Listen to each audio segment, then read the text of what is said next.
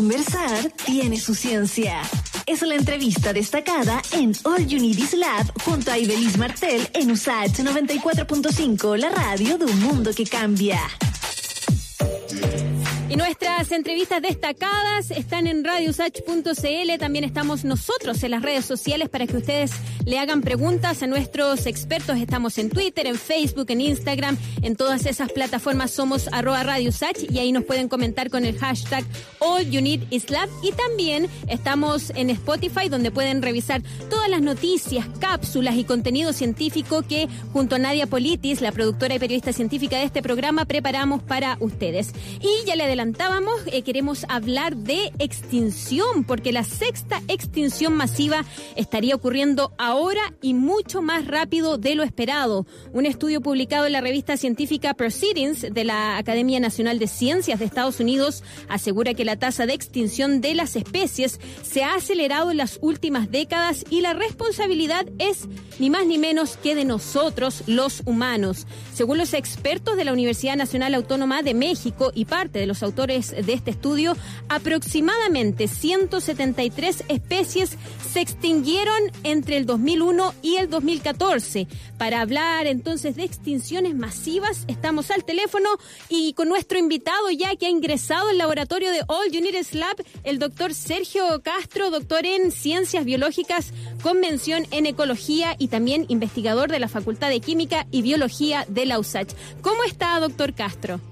Hola, muy buenas tardes. Aquí estamos muy bien. Qué bueno. ¿Cómo lo ha tratado esta pandemia?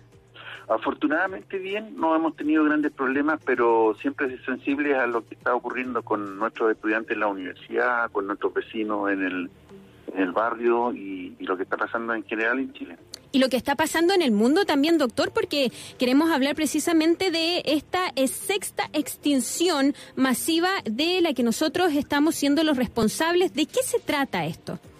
Mira, lo que pasa es que eh, nuestro modo de vida, que usualmente explota los sistemas naturales, termina modificando las condiciones del ambiente para las especies que nos acompañan en este planeta. Entonces, las especies finalmente terminan por no tener lugares que ocupar. Y no necesariamente estamos hablando de tener suelo, sino que no tenemos temperaturas adecuadas para estas especies, no tenemos lluvia eh, establecidas como, digamos, como nutriente o como insumo biológico para las especies, y no tenemos una serie de condiciones que hacen que eventualmente eh, el ambiente se haya tornado un poco eh, agresivo para muchas de las especies que nos acompañan. Entonces terminan extinguiendo. Extinguiendo quiere decir que desaparecen completamente del planeta. Nunca más las vamos a ver. Y en esta sexta extinción masiva que estaría ocurriendo ahora, en la medida que nosotros estamos viviendo, eh, ¿esta extinción está afectando a otras especies, pero no nos está afectando a nosotros, que somos aparentemente los responsables de esta extinción, o nos está afectando a todos por igual? Claro, es difícil que nuestra especie se extinga, sin embargo sí sufre los efectos de las extinciones del resto de las especies. ¿Ya? Eh, por ejemplo, eh, la, muchas de las enfermedades que nosotros tenemos tienen que ver con el desbalance, incluyendo el, el coronavirus, ¿no es cierto? El desbalance que se produce con eh, eventuales, por ejemplo, parásitos que puedan estar en algunos ambientes y que por nosotros utilizar aquellas especies no nos colonizan y, terminan afectándonos también. Ahora, ¿por qué nosotros estamos afectándolas a, a, esta, esta, a estos ambientes? Porque necesitamos vivir de este, de este, en este planeta. Entonces nuestras poblaciones dependen siempre de, estos, eh, de esta, de esta biodiversidad que está presente. La polinización es un efecto también notable porque están reduciéndose los polinizadores a nivel mundial, las abejas están desapareciendo, por el, eh, una de las causas es el efecto que tienen los eh, estos químicos agroquímicos que se utilizan para controlar las plagas y por rebote terminan afectando las abejas y por consiguiente no tenemos frutos que las abejas producen luego del servicio de la polinización. Así que si bien nuestra especie difícilmente en el corto plazo se pueda extinguir, sí está eh, recibiendo los embates de esta pérdida de biodiversidad. Hay muchos de nuestros auditores que le encanta el tema de las abejas y me quiero detener ahí nada más que un segundo para preguntarle cuál es el rol entonces de las abejas en nuestro planeta y si ellas también están viviendo este estrés al que estamos sometiendo nosotros a otras especies, eh, ¿qué rol cumplen? Usted ya lo adelantaba un poquito, pero ¿por qué son importantes y que también se están viendo afectadas? Bueno, las abejas lo que hacen es ir a las plantas, angiospermas, que son las plantas que tienen flores, a libar del néctar. El néctar es un producto que se origina en las flores y que se que se ha desarrollado precisamente en términos evolutivos para atraer al, a la abeja. Pero ¿qué gana la abeja ahí? Ganan muchos nutrientes que están presentes en el néctar. Y que ganan las plantas ahí, ganan el servicio de la polinización. Esto quiere decir que las abejas transportan polen y eh, realizan la fecundación de las plantas. Luego de la fecundación se desarrollan los frutos. Y el fruto que seguramente han comido de postre hoy día en, en, el almuerzo, como... La manzanita, el durazno, no, el durazno no hay en esta época, pero la naranja, la mandarina. El trigo, que, que parte del pan, el arroz, que parte del, del, de la comida que hoy día se ofreció, el poroto, las lentejas, eso no se podrían estar produciendo si que no hay adecuados polinizadores. Perfecto. Y estamos conversando, recordarle a nuestros auditores, con eh, Sergio Castro, quien es doctor en Ciencias Biológicas, convención en Ecología e investigador de la Facultad de Química y Biología de la USACH, a propósito de este estudio que ha indicado que estamos atravesando por la sexta extinción masiva que estaría ocurriendo ahora y los humanos seríamos los responsables. Esto se está produciendo, eh, doctor, por el cambio climático, por los efectos del clima que nosotros, nuestra actividad humana, está teniendo sobre el clima o además por otros fenómenos? Ahí, claro, sin duda el cambio climático tiene un efecto importante. Sin embargo, el efecto más fuerte proviene de la ocupación y el estilo de vida que nosotros tenemos.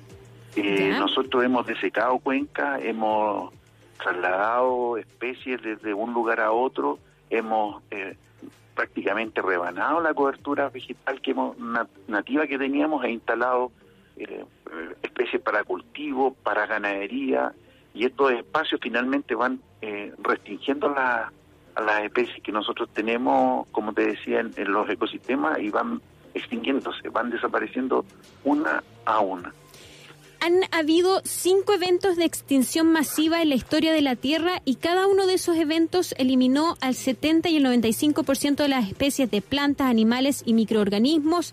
Eh, en alguna oportunidad, entre esas eh, cinco extinciones anteriores, les tocó a los dinosaurios, que en ese caso fue un asteroide el culpable de la desaparición de esa especie.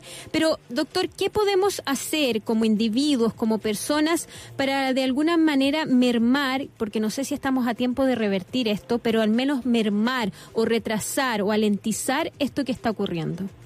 Sí, pues nosotros tenemos como país y muchos países de la órbita occidental tienen un sistema de reserva mm, que en el fondo permiten el rescate de especies. Sin embargo, por situaciones de cambio climático, estas reservas se están haciendo escasas, demasiado estrechas para contener la biodiversidad que en nuestro país debería haber y eventualmente van a también van a sufrir la extinción. Eh, estamos en un momento crucial y claro, una de las cosas importantes que hay que tener en presente es que la mayor parte de la gente no tiene no tiene digamos una ligazón con la biodiversidad, no la comprende. ¿Ya? Eh, por ejemplo, nosotros no sabemos cuántas especies hay actualmente en el, en el planeta. Hay ciertas estimaciones que hablan de 10 o 100 millones, pero son estimaciones. En cambio, sí sabemos la distancia que hay desde el planeta a la Luna o cuál es el tamaño de un átomo de hidrógeno. Conocemos la distancia que separa el electrón del núcleo del, átomo, pero no sabemos, por ejemplo, cuántas especies de lagartijas o de plantas tenemos en Chile.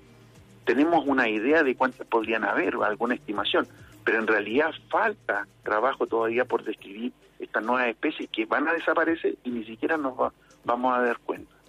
Entonces, es un, es un llamado importante este que ustedes hacen porque la biodiversidad es parte de, del negocio de la sociedad humana para el cual estamos convidados a ¿Y qué podemos hacer nosotros en la casa como individuos, eh, mientras tanto los países y se organizan en conferencias para, por ejemplo, tratar de reducir el cambio climático, tratar de impactar eso de alguna manera nosotros, eh, el, individuo en su casa, ¿qué puede hacer? Mira, eh, uno de los problemas que nosotros tenemos, que, que es fruto de la investigación de, mi laboratorio y junto con otros colegas, es que en la zona central, que es un, hotspot de biodiversidad, quiere decir que hay un gran número de especies en peligro y a nivel mundial, eh, hemos llegado a la conclusión de que las ciudades son cumplen un rol importante que está eh, desapareciendo muchas especies de la región y las ciudades podrían contener especies que nosotros tenemos eh, heredadas de, nuestros ambientes naturales. Generalmente las ciudades las poblamos con o las ornamentamos con especies de plantas que son exóticas, vienen de Europa. Hay plantas africanas. ¿Como el plátano oriental, por ejemplo? Exactamente, sí, el plátano oriental, el plátano occidental también. Hay plantas de África, hay plantas de Madagascar que no tienen ninguna relación con lo que, claro, con lo que es nuestro clima. ¿Por qué no plantar un poco de plantas nativas que eventualmente están más adaptadas a estas condiciones climáticas, especialmente las de sequía? Porque tú sabes que estamos también en este tránsito de un proceso de desertificación. ¿Ya? Eh, ¿Cuáles, por ejemplo? ¿Qué plantas podríamos tener en la casa para ayudar a esto? Mira, peumo, boldo, litre, en general, eh, todas las especies que crecen en el ámbito de Chile Central. Estas especies, como te decía, no se conocen bien y muchas de ellas van a entrar en una categoría de, de, conservación comprometida. ¿Pero uno las compra en un vivero?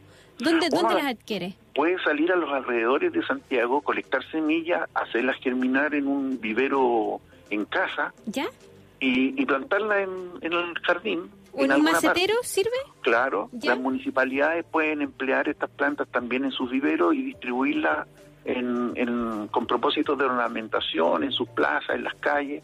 Perfecto. Eh, y estas se pueden también comprar en, en, supermercados, y se venden, hasta en las ferias yo he visto que venden.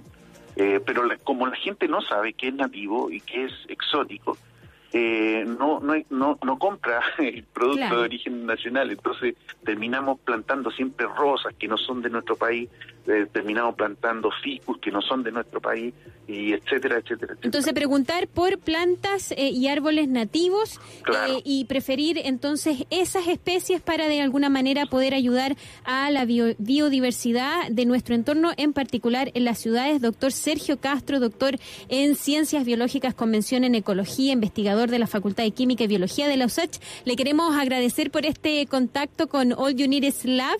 Em, lo dejamos invitados para volver a nuestro laboratorio a hablar más sobre especies, sobre cómo estamos impactando nuestro entorno y le deseamos una bonita tarde y a recolectar o a, adquirir plantas nativas cuando ya podamos salir al mundo, ¿no? Volver a alguna especie de normalidad y a disfrutar de nuestros entornos. Así es. Que tenga una bonita tarde. Chao, chao. Adiós. Chao, chao. No, solo te agradezco y un saludo a todos los auditores. Perfecto, que esté muy bien. Y nosotros